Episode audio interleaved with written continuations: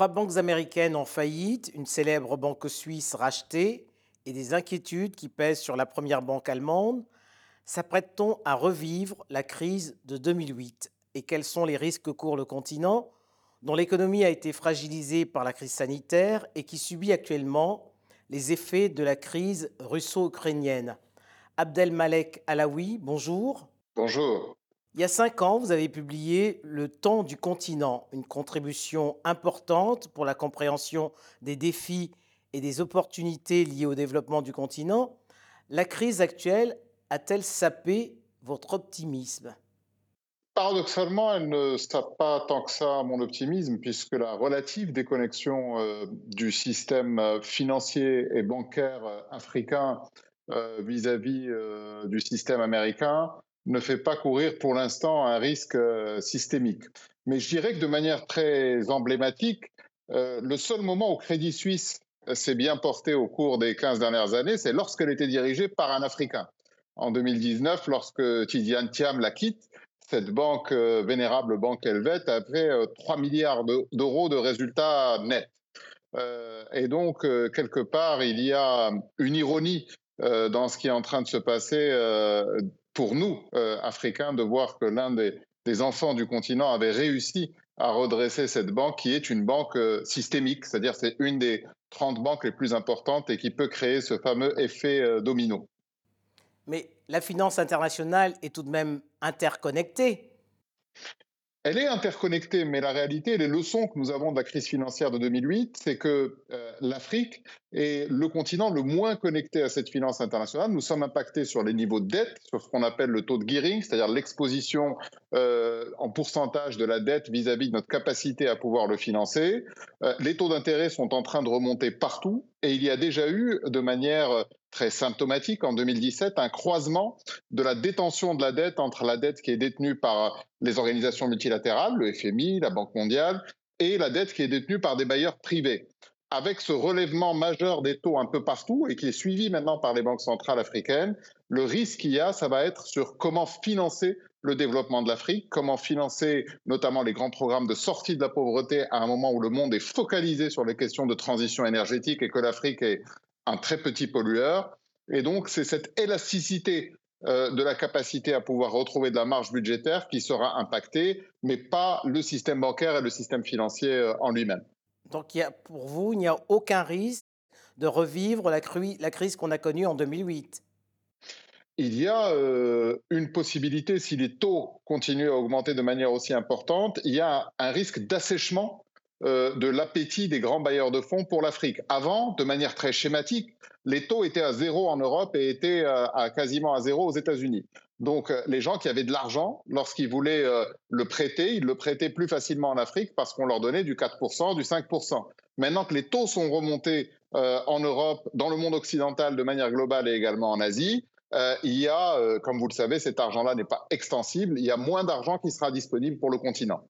Abdelmalek Alaoui, quelles leçons a-t-on tirées sur le continent de la crise de 2008 Écoutez, je dirais qu'on n'en a pas tiré beaucoup, notamment euh, au niveau du court-termisme des politiques publiques en ce qui concerne les très grandes têtes de chapitre pour l'Afrique que sont l'agriculture durable, euh, l'accès à l'éducation et puis euh, l'accès aux femmes à l'entrepreneuriat.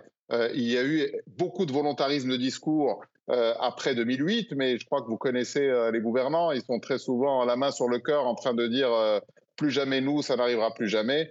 Mais rapidement, lorsque la croissance revient, lorsque la nouvelle croissance tirée par la quatrième révolution industrielle revient en 2014-2015, eh bien, euh, on a retrouvé un certain nombre de travers. Et ce qui se passe actuellement aux États-Unis est très exactement symptomatique euh, du démantèlement d'un certain nombre de régulations euh, qui ont été mises en place en 2008 et que le président Trump a par la suite dérégulé en 2017. Si euh, euh, l'acte qu'il a, qu'il a démantelé avait été toujours en place, Silicon Valley Bank ne serait pas tombé.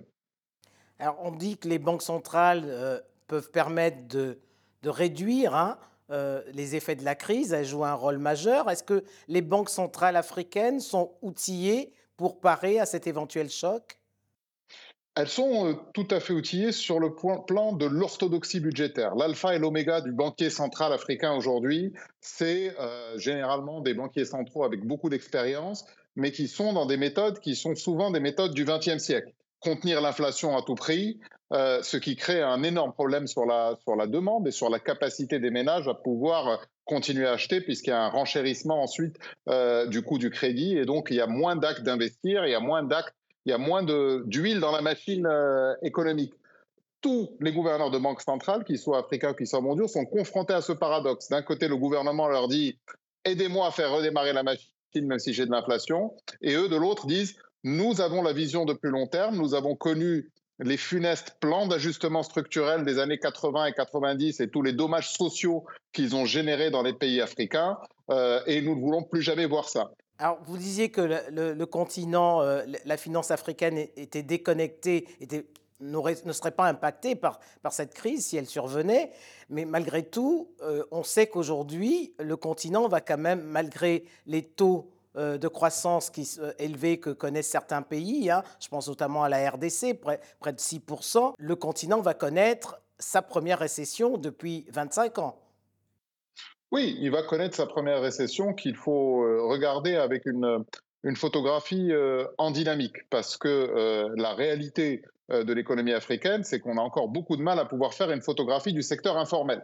Donc les indicateurs avec lesquels nous travaillons sont des indicateurs de l'économie formelle. Mais lorsque l'économie formelle représente 40 ou 50% euh, du tissu euh, industriel et économique d'un pays, ça ne reflète pas les échanges qui sont en train de se passer. Et il y a une troisième variable. Il y a cet euh, éléphant dans la pièce dont personne ne parle, c'est le fait que beaucoup d'Africains, pour pouvoir s'affranchir des contraintes de change, sont passés sur des crypto-monnaies.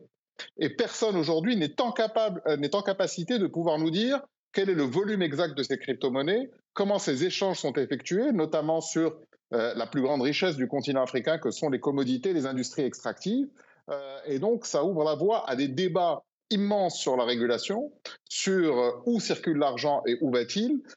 Et, et, donc, je pense que toutes les estimations extrêmement pessimistes doivent être pondérées à l'aune de cette économie informelle et de cette nouvelle économie en crypto-monnaie qui, elle, ne connaît ni banque centrale, ni régulateur, ni frontières. Mais quel est le regard que l'économiste euh, que vous êtes porte justement sur le développement de la crypto-monnaie sur le continent aujourd'hui? Écoutez, moi je pense que c'est autant euh, une opportunité euh, formidable parce que ça nous permettrait de pouvoir entrer directement au 21e siècle et de pouvoir nous affranchir d'un certain nombre de règles qui ont été construites pour des pays riches, pour des pays occidentaux et qui ne sont pas tout à fait adéquates pour nos pays parce que nous, avons un, continent qui est beaucoup plus vaste, qui est très fragmenté et avec trois situations économiques extrêmement contrastées. Il y a en gros l'Afrique euh, anglophone qui, elle, a un centre de gravité qui se rapproche de Londres, l'Afrique francophone qui se détache de plus en plus de euh, l'ancienne puissance coloniale qui est Paris et qui est en, en, zone de très grande turbulence, et puis il y a cette Afrique du Nord très contrastée, avec clairement un champion qui se détache, qui est le Maroc, qui vient de lever 2 milliards et demi euh, de dollars sur la, sur la place internationale, ce qui veut dire euh, la confiance qu'ont les investisseurs internationaux. L'Algérie qui a cette formidable capacité à pouvoir générer du cash grâce à son sous-sol. La Libye qui est toujours dans une situation très difficile. Et puis la très forte dévaluation que l'on enregistre en Égypte malgré les grands projets sur les infrastructures. Donc il y a ce, triptyque africain qui est en train de se dessiner. Euh, certains aimeraient penser que le, futur euh, grand accord de libre-échange transcontinental permettrait de régler tous ces éléments-là, euh, c'est encore matière à discussion. Oui, mais à propos de cette zone de libre-échange continentale hein, qui a été créée en 2015 et ratifiée en 2018, très peu de pays sur les 54 pays que compte le continent l'ont ratifiée. Pour quelles raisons enregistre-t-on ces réticences?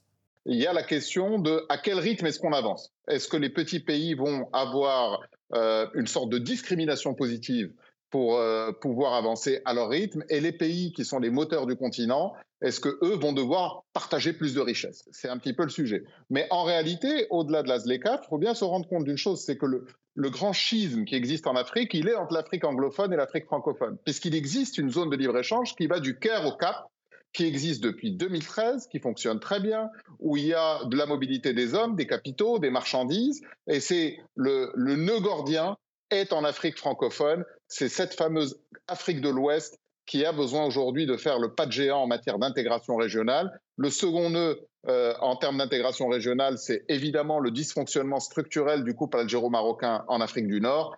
c'est l'une des zones d'échanges commerciaux les plus faibles au monde. On parle de 2% d'échanges entre les deux pays, ce qui est une aberration à la fois sur le plan économique, mais également sur le plan politique. Les économistes les plus sérieux disent que 2 à 3 points de croissance additionnels pourraient être dégagés si cette zone fonctionnerait mieux. Et par là, elle pourrait également servir de pont entre l'Europe et l'Afrique de l'Ouest francophone pour pouvoir embrasser ce marché de 400 millions de consommateurs qui progresse très rapidement. Mais on dit pourtant que l'intégration économique en Afrique de l'Ouest est une réalité, une vraie dynamique pour cette sous-région. Euh, je pense que c'est une dynamique euh, contrastée. Ça dépend des pays, ça dépend maintenant du contexte géopolitique. Comme vous le savez, il y a eu énormément de pays qui ont été en prise euh, avec euh, des coups d'État au cours des 3-4 dernières années. Donc euh, il y a des questions de stabilité. Et donc le facteur géopolitique n'a jamais été autant au cœur de l'actualité. Vous le constatez aujourd'hui même en Afrique du Nord avec la Tunisie, où le FMI aujourd'hui, qui pourtant n'a jamais été une institution qui conditionnait son aide aux questions de droits de l'homme ou aux questions sociales, aujourd'hui demande à ce que la Tunisie clarifie euh, sa politique à l'endroit des migrants subsahariens euh, avant de pouvoir lui débloquer les fonds d'urgence qu'elle réclame. Mais à ce propos, Abdelmalek Alaoui, comment expliquer l'effondrement de, la Tunisie? Oh, il y a des éléments qui sont, euh, qui sont structurels et des éléments qui sont conjoncturels. La, crise, du, la crise du Covid euh, avec une économie qui était de moins en moins connectée à l'international, a asséché le réservoir de devises dont pouvait disposer euh, la Tunisie, mais elle devait continuer à pouvoir satisfaire un certain nombre d'importations. Ayant un tissu industriel plutôt étroit, elle n'a pas pu, par exemple, fabriquer les biens de première nécessité pour faire barrage au Covid, que sont les masques, les gels. Donc tout ça, elle a dû les payer en devises fortes à un moment où elle avait beaucoup moins de devises fortes. Le deuxième élément, c'est évidemment une crise institutionnelle, euh, présentée très souvent comme ce champion euh, de la démocratie sortie des printemps arabes. Elle a connu de multiples chocs qui sont arrivés par la suite, avec l'arrivée de l'islam politique et, une constitution qui partageait de manière très démocratique sur le papier les pouvoirs entre le Parlement et le, chef de l'État et le Premier ministre, mais qui en réalité a montré que le bateau était devenu ingouvernable. Il lui manque une quille pour pouvoir passer ce passage euh, un petit peu compliqué. Les printemps arabes étaient un leurre, à votre avis?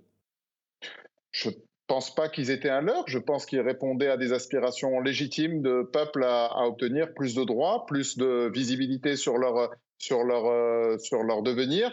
Euh, il y a un élément qui, à mon sens, était quand même très important, c'est que le pari qui a été fait par les Américains et par un certain nombre de puissances de penser que l'islam politique était en capacité de pouvoir diriger ces pays-là était un leurre, à mon sens, et certains pays ont accusé beaucoup de retard dans leur développement du fait de cette intégration des islamistes dans le jeu politique de manière plus importante, tout simplement parce qu'ils ne savaient pas comment gérer l'État. Abdelmalek Alaoui, merci. Merci.